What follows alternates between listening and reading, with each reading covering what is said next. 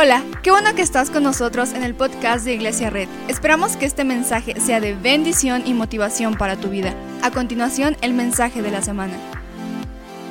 Vamos a ver Mateo 5.6, lo que dice Mateo 5.6. Y me encanta este versículo. Recuerda que estamos viendo las bienaventuranzas y dice, dichosos los que tienen hambre y sed de justicia, porque serán saciados. Dichosos que tienen hambre y sed de justicia, porque serán saciados. Recuerda que estamos estudiando el Sermón del Monte y el Sermón del Monte es uno de los sermones más completos que Jesús entrega a su audiencia. La Biblia dice que de repente Jesús va a una de las laderas del monte y se da cuenta que detrás de él hay un chorro de gente de diferentes tamaños, culturas, tradiciones, judíos, judíos no practicantes, judíos desconvertidos, griegos, romanos, eh, griegos amantes del arte, de la filosofía, deportistas, soldados, ciudadanos de Roma. Y de repente eh, Jesús tiene un sueño para su iglesia, tiene un sueño de cómo tiene que ser el humano del futuro, el humano que tiene que vivir en los próximos dos mil, tres mil años, el humano que tenemos que ser tú y yo. Y Jesús entrega uno de los sermones más completos y, y totalmente virtuosos de parte de Jesús, porque no solo es propaganda o frases de Jesús diciendo cosas, sino es un hilo de ideas divinas cayendo una tras otra Jesús puede explicarle al mundo lo que quiere de sus seres humanos. Entonces, al final de este sermón del monte, Jesús dice que quiere que su iglesia, los que hagan caso a estas palabras, serán como un refugio en medio de la tormenta, lo cual nos enseña que todas las iglesias que utilicen las bienaventuranzas como base serán un refugio en medio de la tormenta. Solo estoy haciendo un poco de recapitulación para que puedas entender en lo que estamos hablando. Entonces, recuerda que no es esta cultura de nosotros contra ellos, sino es esta cultura de ser un refugio para la gente, es esta cultura de ser un refugio para todas las personas, ser un refugio para toda la gente que pueda entrar a su casa, a su iglesia, y nosotros como iglesia debemos ser los mejores humanos que existen. ¿Y cuáles son las características? Ya hemos visto cuatro partes, esta es la quinta, y dice, dichosos los que tienen hambre y sed de justicia, porque serán saciados. Entonces, las bienaventuranzas son en esencia un desafío directo en la forma en cómo el mundo es manejado. Las bienaventuranzas principalmente son un reto, son totalmente un giro de 180 grados a la forma en cómo el mundo es manejado. Y en el versículo 6 Jesús dice, dichosos los que tienen hambre y sed de justicia, porque serán saciados. Entonces, las bienaventuranzas entregan una contracultura poderosa a las agendas del momento. Entonces, las bienaventuranzas entregan una contracultura de cómo el mundo se está manejando. La contracultura, dependiendo a quién va dirigida la audiencia, entrega diferentes responsabilidades dependiendo de quién está escuchando. Entonces, las bienaventuranzas son dirigidas para todos los seres humanos, pero hay dos acciones que la gente tiene que tomar. La primera es que los, los humanos que ya están dentro de las bienaventuranzas son bendecidos por Jesús. Y los que no están haciendo lo que las bienaventuranzas dicen son llamados al cambio. Y los más amenazados por las bienaventuranzas son aquellos que encuentran comodidad en la forma en cómo el mundo es manejado. Hemos usado las bienaventuranzas para agarrar bendición de parte de Jesús, pero realmente las bienaventuranzas deben retarnos más de lo que nos deben bendecir. O sea, las bienaventuranzas son más retos de con cambios de comportamiento que bendiciones que tenemos que arrebatar. Entonces las bienaventuranzas son un cambio de comportamiento que tiene que tener el ser humano que cree en Jesús y por supuesto la iglesia que cree en Jesús. Entonces las bienaventuranzas son un cambio completo de lo que Dios quiere hacer con los humanos. El problema de esta bienaventuranza es que, pónmela de nuevo mi amigo Quique, el problema de esta bienaventuranza es la traducción que hemos usado. Dice, dichosos los que tienen hambre y sed de justicia, porque serán saciados. Y hemos usado esta plenitud personal acerca de ser justos. Entonces hemos creído que ese versículo habla que a quien tiene hambre y sed de ser justo será saciado. Entonces, uno de los problemas de esta bienaventuranza es la traducción que hemos usado, que hemos reemplazado la palabra justicia con la palabra plenitud espiritual. Y lo que Dios quiere decir en esta palabra original, la palabra original que se usa en esta bienaventuranza, son las dos cosas. Un hombre justo, que es correcto, que es íntegro, pero también que busca la justicia social. Entonces, la cuarta bienaventuranza, lo que enseña Jesús en este momento, está retando al hombre a ser un hombre más recto que gusta y que busca la justicia social. Entonces el hambre y sed de justicia no es hambre y sed de justicia de ser una persona justa, plena espiritualmente, sino se refiere de que se tiene que levantar en los corazones de los hijos de Dios un hambre y una sed de poner las cosas como deberían estar. Si nosotros analizamos nuestro país, nos damos cuenta que las cosas no son como deberían ser. Los, los, gobiernos son corruptos, los líderes son, son, son atropelladores, otros países están viviendo hambruna, hay gente que gasta más en construir un tanque de guerra que en luchar contra la, la hambruna. Tlaxcala es reconocido por muchas causas de injusticia social, pero entonces lo que está diciendo Jesús acá no es debes tener hambre y sed de ser un hombre espiritualmente pleno, sino lo que literalmente Jesús está diciendo es que estamos, debemos levantarnos hombres que tienen hambre y sed de ver un mundo ordenado como tiene que ser. Entonces esto nos ha llevado a pensar que Dios solo está preocupado por nuestra vida espiritual y no en la forma en que está, cómo está organizada la sociedad. Nos hemos tenido ideas, hemos llevado ideas, pastores nos han metido ideas de que a Jesús no le importa este mundo porque nos sacará de él. Pero esta bienaventuranza prácticamente dice, estoy preocupado tanto por tu vida espiritual como también por tu sentido de justicia. Entonces, cuando tú ves a alguien en la calle y tu sentido de justicia no se despierta, hay un problema, no estás actuando como la iglesia de Jesús. Si tú ves a alguien pidiendo dinero y tu corazón no siente angustia o ganas de ayudarle, estás viviendo oculto a lo que Dios quiere hacer. Entonces no debemos entender esta bienaventuranza como una bendición a los hombres que quieren ser justos por ellos mismos, sino debemos entender esta bienaventuranza como la bendición de Jesús para los hombres que no solamente son plenos espiritualmente, sino que tienen hambre y sed de justicia.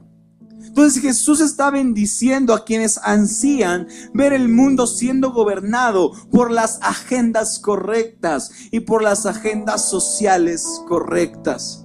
Muchos, muchos me han preguntado en los últimos meses, pastor, es bueno marchar, es bueno levantarse en contra de la injusticia del sistema. Y lo que claramente Dios nos está diciendo aquí es, bienaventurado el que tiene hambre y sed de justicia, porque encontrará saciedad en su Dios.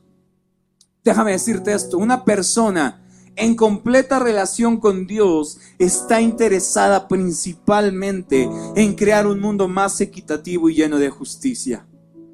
No, el, primer síntoma de un hombre recto y un hombre justo delante de Dios no es que ore más, no es que cante más, no es que se despierte a las seis de la mañana, no es que vea enlace, no es que crea que el coronavirus no lo va a atacar. El, primer síntoma de un hombre que es justo delante de los ojos de Dios es que quiere ver este mundo gobernado como Jesús indicó que puede ser gobernado, con paz, con justicia, con, esperanza y con los órdenes y las agendas políticas correctas. Esta bienaventuranza es política. Y hoy nos pondremos un poco de políticos. Si tú me conoces y has estado suficientemente tiempo en la iglesia, sabes mi postura acerca de la política. Pero esta bienaventuranza es completamente política. Y hoy nos pondremos un poquito políticos porque el reino que Jesús predica debe tener profundas consecuencias políticas en sus seguidores. Y me encanta porque Jesús era político, no en el sentido de querer ser un gobernante, sino era político en la idea de ansiar la justicia del lugar donde él estaba.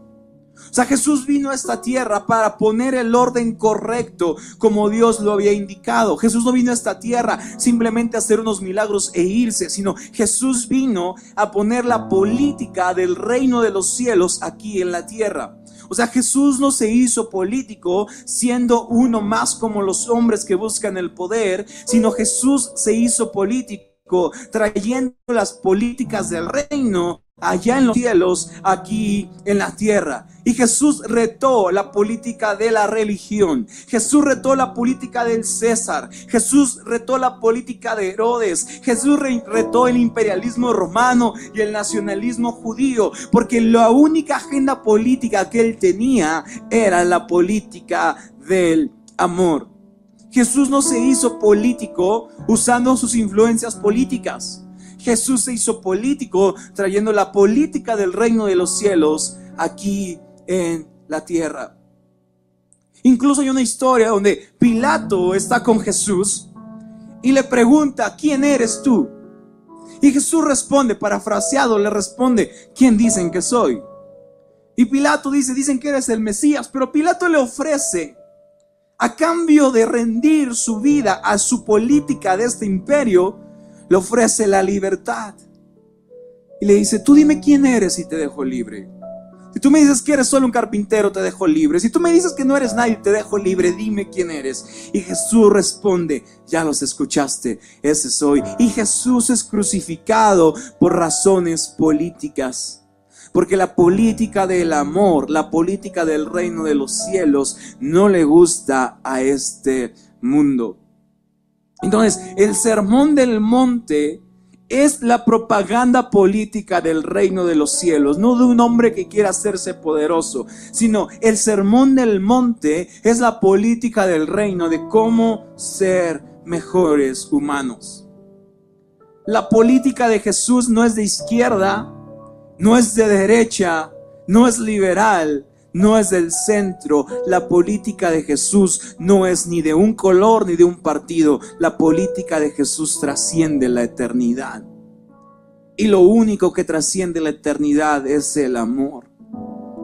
Entonces tú puedes hoy sentirte político y puedes tener un quizá alguien que conoces que es político y dices, pastor, está mal que sea político. No, no está mal. Lo que te quiero decir es que nunca debemos justificar nuestras agendas políticas en el nombre de Jesús. Nunca debemos orar por un gobernante diciendo es que cree en Jesús. Nunca debemos solamente agradecer que un presidente visitó una iglesia porque está bien. No, la política que debe triunfar en nuestras iglesias es la política del reino de los cielos. Si el del partido azul, verde o morado está de acuerdo al reino de los cielos, está bien, pero aún así yo sigo que la política que Jesús vino a predicar es una política que nos hace mejores humanos. Entonces la política de Jesús debe retarnos a ser un mundo mejor. Jesús no está a favor de un color o de un partido.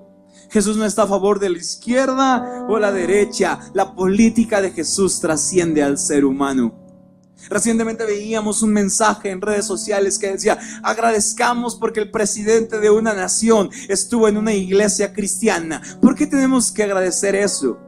Si el hombre más trascendental de la historia fundó esta iglesia que nosotros creemos, no hay hombre político al que tengamos que adorar, no hay hombre político al que nos tenemos que rendir. La única política que debe ganar en nuestras iglesias es hombres y mujeres llenos de hambre y sed de justicia por hacer de este mundo el mundo que Jesús quiere.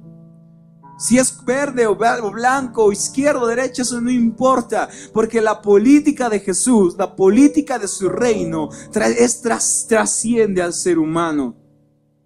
Entonces la cuarta bienaventuranza no invita a la iglesia a meterse a la política. Incluso hay muchos versículos donde Jesús rechaza meterse a la política. Pero la cuarta bienaventuranza es una invitación a todos los seres humanos de su iglesia a gobernar sus casas y sus trincheras con la política de Jesús. Recuerda lo que decimos aquí en red, más vale mil santos que un héroe bueno.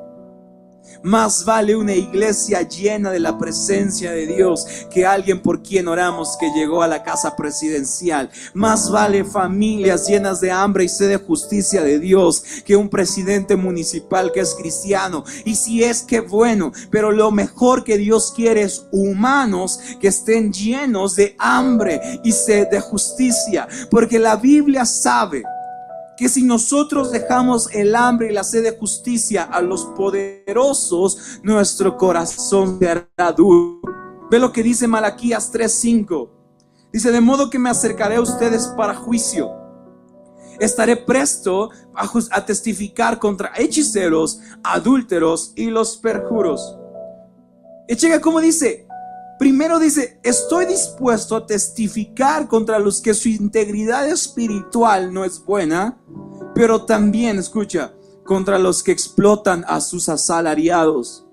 El que sigue, contra los que oprimen a las viudas y a los huérfanos y niegan el derecho del extranjero sin mostrarme ningún temor. Sabes, el hombre cristiano, el empresario cristiano no explota a sus asalariados, no busca huecos legales para dejar de pagar impuestos, no busca huecos legales para no contratar gente, no busca huecos legales para no asegurar a sus empleados, porque esa es una nueva forma de esclavitud y un hombre que no tiene hambre y sed de justicia, no ha conocido a Dios. Dice, estoy en contra de los que manejan el nuevo tipo de esclavitud. Estoy en contra de los que oprimen a las viudas. Estoy en contra de los que oprimen a los huérfanos. Estoy en contra de quien niegan el derecho del extranjero sin mostrarme ningún temor. Entonces, claro, Jesús busca un hombre íntegro espiritual, pero que también es íntegro en su justicia social. Porque de nada me serviría ser pastor y maltratar al mesero. De nada me serviría ser pastor y cuando veo a alguien en la calle humillarlo. De nada me serviría humillar a la viuda o al huérfano. De nada me serviría aprovecharme de los que necesitan un trabajo. De nada sirve. Porque la cuarta bienaventuranza es política, pero no política para los poderosos, política para su iglesia.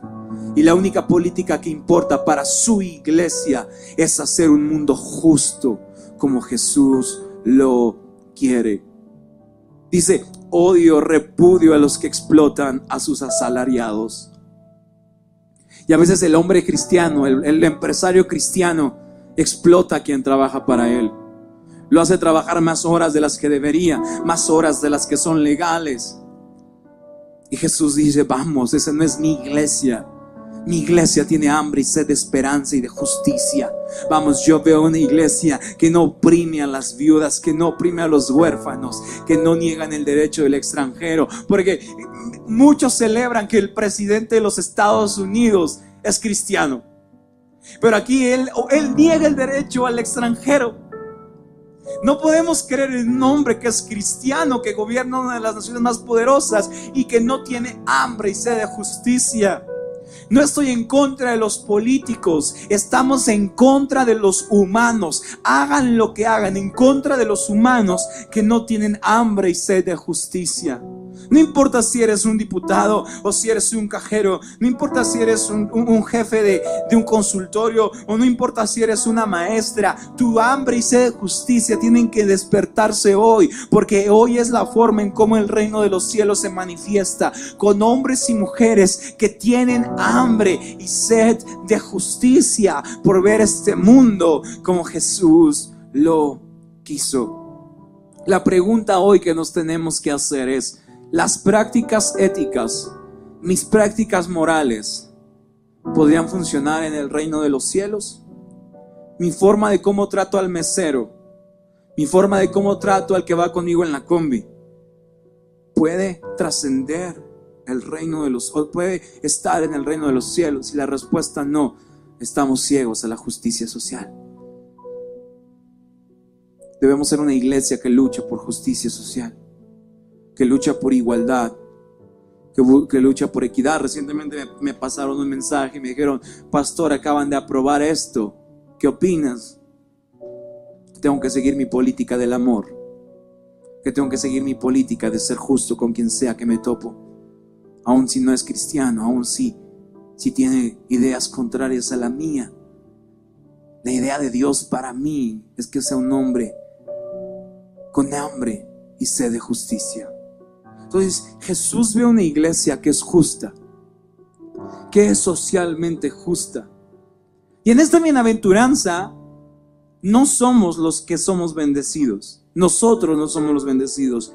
En esta bienaventuranza nosotros somos los opresores. Hoy no quiero que veas esta bienaventuranza como, sí, claro, yo tengo hambre y sed de justicia. Hoy quiero que veas esta bienaventuranza como que ahora tú eres el opresor. Yo soy el opresor. Yo a veces no he tenido hambre y sed de justicia. Y me arrepiento delante del reino de los cielos porque a veces no he tenido hambre y sed de justicia. Porque hablamos desde el privilegio hablamos desde lo que tenemos, juzgamos a quien marcha por causas sociales, nos burlamos y decimos Jesús no quería eso. No lo sé, solamente sé que mi hambre y sed de justicia deben estar siempre ahí. ¿Y sabes cuál es la mejor forma de ver la injusticia de este mundo? Verlo. Hoy quiero que salgas de tu casa y veas el mundo y veas qué injusticia te rodea y que te dé hambre y sed de justicia por esa persona. Si hoy tienes de vecino a una viuda o a un huérfano, no lo ignores más. Ve y dale un abrazo, ve y dale un regalo. Ese es el mejor político que existe, el político humano que, que sigue la política del amor. No podemos seguir siendo una iglesia así. No podemos seguir siendo una iglesia que con tal de abrir plataformas exponemos a la gente en pandemia. No podemos seguir siendo una iglesia que rinde su plataforma a un color. No podemos, no podemos seguir siendo iglesias que ignoran la, la justicia social. No podemos ser iglesias que mientras vivimos en el privilegio, hombres lloran, hombres pierden familia. No podemos ser una iglesia triunfalista cuando el mundo está llorando. Porque sabes qué? El hombre que tiene una estricta relación con Dios busca un mundo mejor. A eso fuimos llamados. No fuiste, llamado a ser bendecido. No fuiste llamado a ser próspero. No fuiste llamado a tener el gran carrazo, los grandes relojes o cualquier cosa. Fuiste llamado a ser un mundo mejor. Y yo veo una iglesia red que se resiste a seguir viendo un mundo injusto. Yo veo una iglesia que se llama Red, que se resiste a seguir viendo injusticia en este estado. No sabemos cómo lo vamos a atacar, pero la primera forma de empezar es que el hambre y sed de justicia se despierta en nuestros corazones. Yo veo hoy una iglesia con hambre y sed de justicia. Yo veo hoy una iglesia que despierta su hambre y sed de justicia. Hoy veo una iglesia que es bendecida porque se resiste a ser un mundo injusto. La iglesia formada por esta cuarta bienaventuranza rechazará la tiranía del status quo, rechazará la tiranía de los poderosos y orarán para que el gobierno de los cielos se establezca en la tierra. La iglesia que cree en esta cuarta bienaventuranza no es una iglesia que ora para que un hombre en esta tierra llegue al poder, sino un hombre que cree y tiene hambre y sed de justicia, ora para que el reino de los cielos baje aquí con poder y se establezca en la tierra. No dejemos que el enemigo, no dejemos que el anticristo, no dejemos que el diablo, no dejemos que la bestia nos meta la idea de que el mundo tiene que ser así.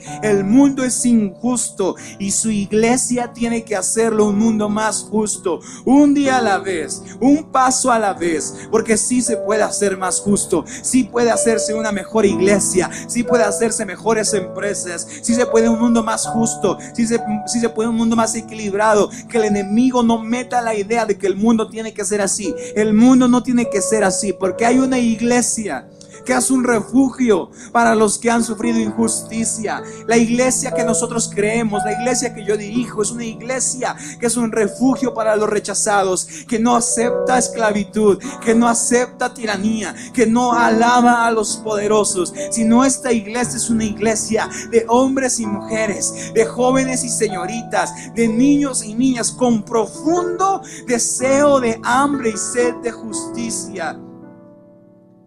Entonces Jesús muestra que esta cuarta bienaventuranza es bendecidos los que tienen hambre y sed de un mundo mejor. Y recuerda lo que dice, pon otra vez el versículo principal. Dice, porque ellos serán saciados. Y la pregunta es, ¿en este mundo seremos saciados? La buena noticia es que el hombre que tiene hambre y sed de justicia establece el reino de los cielos en la tierra en su casa. Y llegará un momento que será saciado, porque el reino de los cielos invadirá toda nuestra tierra. Y en ese momento diremos, wow, mi lucha por la justicia social valió la pena, porque en el reino de los cielos hay justicia, hay paz, hay equilibrio, que el enemigo no te meta la idea de que el mundo tiene que ser así Veo una iglesia que planta cara a las injusticias de este mundo y llena de la belleza de la justicia del reino de Dios a esta tierra. Quiero ver una iglesia así. Una iglesia que establece un mundo mejor en Tlaxcala, en Puebla, en Mérida, Ciudad de México, Sonora, donde sea que nos vean. Soñamos con una iglesia que no ama este mundo injusto, sino que rechaza la tiranía de los poderosos y ora para que la justicia del reino de los cielos sacie a todos los hombres y mujeres que conforman esta iglesia. Déjame hacer una oración por ti, tú que estás ahí en tu casa. Cierra tu Muchas gracias por acompañarnos. Subimos contenido semanalmente, así que suscríbete y síguenos en redes sociales. Te dejamos los links en la descripción. Nos encanta pasar tiempo contigo, así que si estás en Tlaxcala no olvides visitarnos este domingo.